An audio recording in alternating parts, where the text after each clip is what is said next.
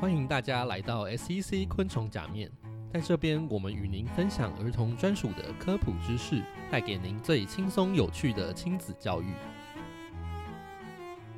我是主持人 Kevin，那今天我们要分享的主题是英文学习，还有在疫情下英文学习本身产生了什么样子的改变。那很高兴我们今天邀请到 Yoshi，那请他自我介绍。Hi, thank you, Kevin. Um, first and foremost, I like to thank SEC for having me on the show. Hi，大家好，我是 Yoshi，很感谢 SEC 昆虫假面邀请我到节目上跟大家做分享。因为主要是要讲英文学习这件事情，那我觉得可以先从大家呃记不记得小时候是如何开始学英文的呢？Kevin，你觉得呢？呃，我的印象是我第一次接触英文是我幼稚园的时候，那时候我我念的是就是呃美语幼稚园，那我我们的老师都是外师，所以我们会在就是很自然的美语环境下使用使用这些语言，那是自然而然的学会的。对，其实我一开始学英文的时候，我也是被妈妈丢到双语幼稚园里面去。然后，其实那个环境对当时的我来说，感觉还蛮残酷的，就是你不认识，就是外，你第一次看到外国人，金发碧眼的，然后开口闭口都是英文，你其实不根本就不知道学校里面在在发生什么事情。那你可能就只能从你同班同学的肢体语言、动作，然后说的话、做的事情。去猜测，OK，接下来我可能也要做什么样的事情，但也没那么惨，是因为幼稚园嘛，所以你在班内能被命令要去做的事情没有那么复杂。那我们现在另外一位主持人木木老师，经历外面的狂风暴雨，光荣回归了。他对如何开始学英文这个主题也很感兴趣，那请他来帮我们分享一下吧。好，嗨，我是木木老师。我刚开始学英文好像是小二，因为我跟我妈一直吵说我想去学英文。然后呢，我那时候跑去何家人学。那个时候，那时候的何家人跟现在可能差很多。那时候有什么小儿童班、大儿童班，跟一个叫什么精英班吗？还是精修班？反正我忘了。那时候我还记得第一堂课就是在学那个什么 balloon，我们在学 balloon 这个词。像我完全不懂英文，还我现在那时候要考试，然后我唯一会写这 A B C 三个字。然后他就说：“哦，这个程度可能要从最基础开始学。”我就开始学。不过那时候我觉得补英文是好玩的，因为都在玩。他会用游戏的方法让你进入那个情境。刚刚木木老师有提到，他透过游戏的方式学习英文，让他感觉非常的快乐。那我想请问一下，Yoshi 是怎么样让你喜欢学习英文的呢？嗯，喜欢学英文这件事情，我觉得其实很主观。那我喜欢学英文。是因为我那时候双语幼稚园的时候喜欢一个女生，然后她的英文成绩很好，所以我就下下定决心，我的英文也要很强。就是老师问问题的时候，你就要一直举手，然后都要很厉害，都答得出来这样子。哦。对，然后就是大家每次大家每次答不出来的时候，老师就会转过来问我说：“呃，游戏你觉得呢？”然后我就会很厉害的回答一个很标准答案，然后大家就会觉得我是 superhero 这样子。那你们有在一起吗？这小时候也不知道什么叫在一起，就只只觉只知道说我好厉害，我好厉害这样。至于我本身是怎么样喜欢学习英文的呢？其实，呃，我学习英文一直以来都是在一个比较自然的状态，就是我小时候就是在美语幼稚园，那就自然而然的学怎么使用这个语言。那到国小、国中的阶段，课后也是会去在原本的那个美语幼稚园继续进修，就是还还有其他的课后课程，都是在一个很自然的状态下学习，所以本身对这个语言就不会排斥。那渐渐的，因为透过学习英文这件事情，那可以让我接触到更多不同的文化，所以渐渐喜欢上这个语言。那木木老师觉得你是怎么样喜欢上学习英文的呢？我不喜欢学习英文。因为小时候其实因为补习班压力会蛮大的，我们要把所有的课文啊、句型都要背起来，然后回去还有很多很多的功课要听，然后要录录音带，还会有那个电话考试，那我都会很紧张。不过他学的他算是很扎实。不过小时候因为你没得选择啊，啊你就学，你就一路学完，所以你也没你没有办法自己做选择嘛，你就未满十八岁，所以就一直学一直学，学到结束的那一天。然后国中其实我还是继续在那边学，因为其实像若有去参加专门的英语补习班，大概你国小左右的英文程度就会已经学完国中所有东西了，所以那时候也不会去外面参加什么文理补习班，因为那个就会对我来讲就有点浪费我的生命。这样讲可以吗？我会被告。好，我们谢谢木木老师的分享。那学习英文本身到底有什么好处呢？那我们请优喜老师来帮我们分享一下。刚刚木木老师有讲到他在何家人的心路历程，然后我也想跟大家分享，我在双语幼稚园之后上小学，我其实也是上的是何家人。那个时候何家人他他是中师跟外师互相搭配，然后我其实那个时候跟木木老师一样，我也没有很喜欢何家人的上课模式，就是我记得我很害怕他每每隔周会要我录一次那个用录音带录自己口说的作业。也就是我很讨厌录那个，然后我都会假装那个录音机很难使用，然后就啊我又忘记录了，啊为什么没有录啊？因为我不会用那个 video tape 什么什么这样子。对，然后 Kevin 说有什么好处嘛？我觉得这个东西就是要看回来，大家学英文的目的自己清不清楚。那如果是像以前小学小时候的时候，我们上儿童美语，那可能都是家长把我们放到补习班，那目的其实很清楚，就是学科的成绩不能。不及格不能掉下来。那当然也有家长，像我妈妈，她那时候逼我去学英文，是因为他是我们家第一个去外商公司上班的人。那他那个时候就知道说，OK，英文以后未来会是非常非常重要。那他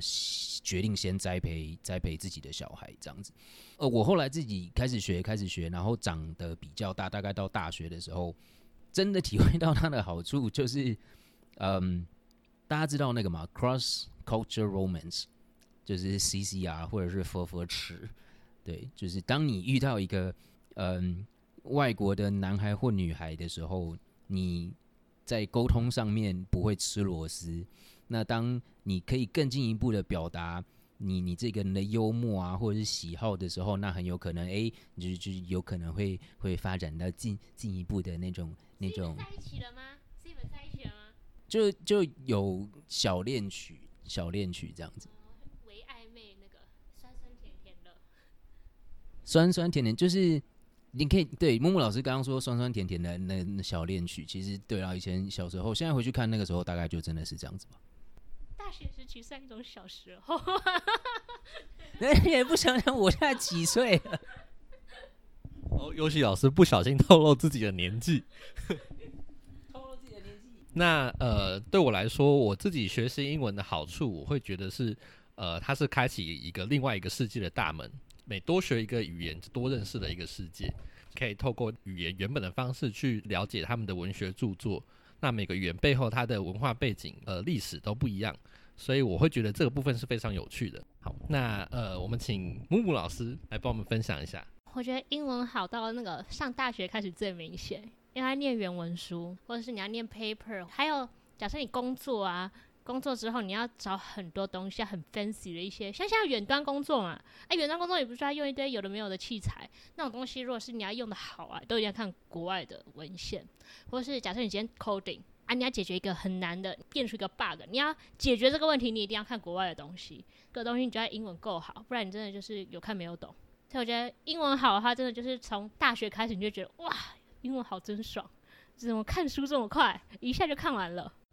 最好是你们两个，一个说开启学习的大门，一个跟我讲说，哦，我可以学 coding，我可以看到很多专有名词，然后我在那边讲说，OK，谈异国恋情，没有，那我要讲，嗯，其实其实好处对我自己来说，好处就是学一个语言，它就像学一个一个文化，我我其实真的没有为了什么目的、什么好处而去学它，而是说。我在呃，我憧憬的很多东西都是西方文化传承过来，像是篮球运动，呃，很多的电影，然后呃，其实其实我以前我到现在还是很喜欢美国的一些街头的文化，像是 hip hop、rap 或是一些 gangster 相关背后的故事，不是我很喜欢当 gang gangster，而是他们背后的一些心路历程，黑人的一些历史。那这个是我透过英文的学习可以很地道。然后很原汁原味的去复习到这些相关的故事。然后我在看电影的时候，我不需要去像小时候大家看 Disney 的动画，他们会看中文配音的版本，但我就很不喜欢，我就喜欢听原原原文原声的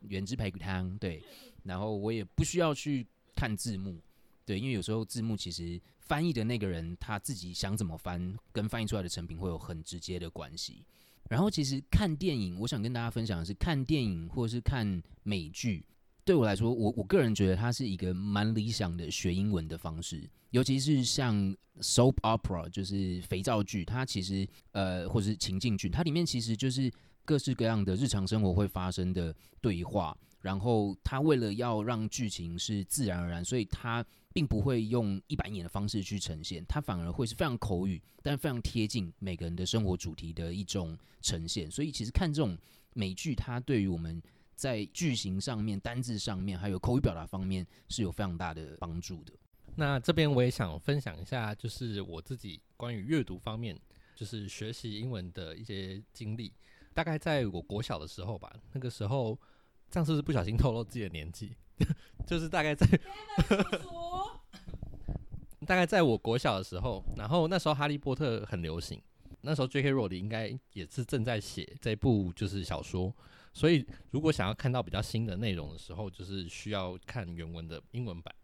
那时候为了想要看到最新的内容，所以我就会去找原文书来看，那就导致那时候训练我的英文能力有很大的进步。这样子，我吗？我是木木，我比较对国小、国中、高中，因为我那时候比较少去读国外的，就是我通常都会读翻译文学，所以呢，我认很认真，英文变好，主要是真的是在大学那个时候。那大学那时候，我会买那个，我会无聊就去图书馆，然后把每个英文杂志都看过一遍。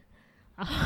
然后 很爱听 talk show。那 talk show 你一定要听的，你一定是要听他的那个原文，然后你才会知道他们真的在笑什么东西。所以我那时候会看 Conan 康纳秀啊，还有之前 Alan。还有一些是比较比较有点政治不正确的，就是他会嘲讽以白嘲讽白人为主的一个白人的 talk show，那他们讲话都会很尖酸刻薄，白人那个最尖酸刻薄，就是你会觉得看怎么有这么好笑的事情，他就会像一些品牌，像什么 banana 这个品牌之类的，那你就会可以从这边 talk show 可以很快速的了解美国的文化，然后你也会去，同时 talk show 背后还会有很多的历史脉络，你就可以去了解说美国一些当地的历史怎么回事。对，我觉得我蛮喜欢听 talk show，也推荐给大家。那讲到英文学习，不得不提到现在受到疫情的冲击啊，那我们需要很多实体的课程都会转成线上的内容。那线上学习跟实体学习到底有没有差别呢？那我们请木木老师来帮我们分享一下。好，这个我有去研究一下，因为国外像美国，它已经针对线上学习到底对小孩有没有影响，已经做一连串的研究。像是美国国家卫生研究院是 National Institute of Health，我刚刚有在实习在里面实习过哦。然后，哦，我好棒！其实他们现在他们做一连串的 paper，包含从古生物像恐龙啊，或是数学，或是他们自己本身的母语，从四岁开始。他四到八岁分一个集聚，再从呃九到十二分一个集聚去研究他们在线上的学习成效跟实体，他们是在传统教室的学习成效有没有差？会不会说，哎，在线上的学习大家就学的不好？那实际上做出来所有的 paper 的研究结果都是两者的学习状况是没有显著差异的。意思就是指，如果你本身在课堂上就可以学习的很好，你到线上还是一样学习的很好啊，那就可以这样讲。如果你本身在实体课程内就没办法学的很好，在线上还是会遇到一样的问题。他就是说，其实两个效果是一样的，不会有太大的差别。但是同时还有讲到一个点，就是如果你今天的线上课程是互动性极强的，就是指假设今天在学习前他就直接丢一个问题让小朋友去思考的话，那大家在大概四到八岁是最显著。他说四到八岁如果是互动性极强的线上课程，是有有助于小孩的逻辑思考这样。我可以分享一下我自己本身接触到线上课，那时候主要是补习班啊，我有时候很喜欢翘掉补习班的课，所以哦，我妈很气哦，我妈超级气疯了。那那时候我就跑去跟补习班要说我要要 CD，因为补习班其实都会录 CD 片，让你补课的时候就听。那后来就发现我超爱上线上课，因为我其实我本身没办法专注在课堂太久，就顶多二十到三十分钟，我就必须休息一下。但其实学校就在小学，一堂课也是五十分钟吧。所以我其实 后来接触到线上课之后，我觉得对我的学物理或是学数学有很大帮助。因为如果学校慢慢讲，可能五十分钟可能很认真讲几个概念，但我就觉得这种东西我调两倍速就可以快速听懂，然后所以其实我在听线上课的时候，对我来讲会很好，因为我现在如果听不懂就暂停，我就重新再想一次这件事合不就是 O 不 OK，我如果会了我再继续下去，所以线上课对我来这种有时候我专注力偏低或是我续航力没有那么好的学生来讲，我很喜欢线上课，因为。我只要顾好自己的进度就好，或是我今天真的听不懂，就再重复听，一直听个十遍，听到懂为止。那可是实体课的话，如果是在学呃文学或是学公民历史，对我来讲，我觉得实体课会对我帮助比较大，因为那是要跟老师一直在互动的，才会学得起来。对，这是我自己的经验啦，不知道别人是怎么学习的。那我是 Kevin，我来分享一下我自己上一些线上课程的经历。比较多会上线上课程，应该是在大学的时候。那我们有一些开放式的线上课程可以上，我比较常会上到的应该是，譬如说像微积分这类的内容，它的好处是我可以一直快转，呃，老师在讲不重要的内容的时候，我就可以快转把那个部分跳掉，所以我可以在比较短的时间内学习到我想要学的东西。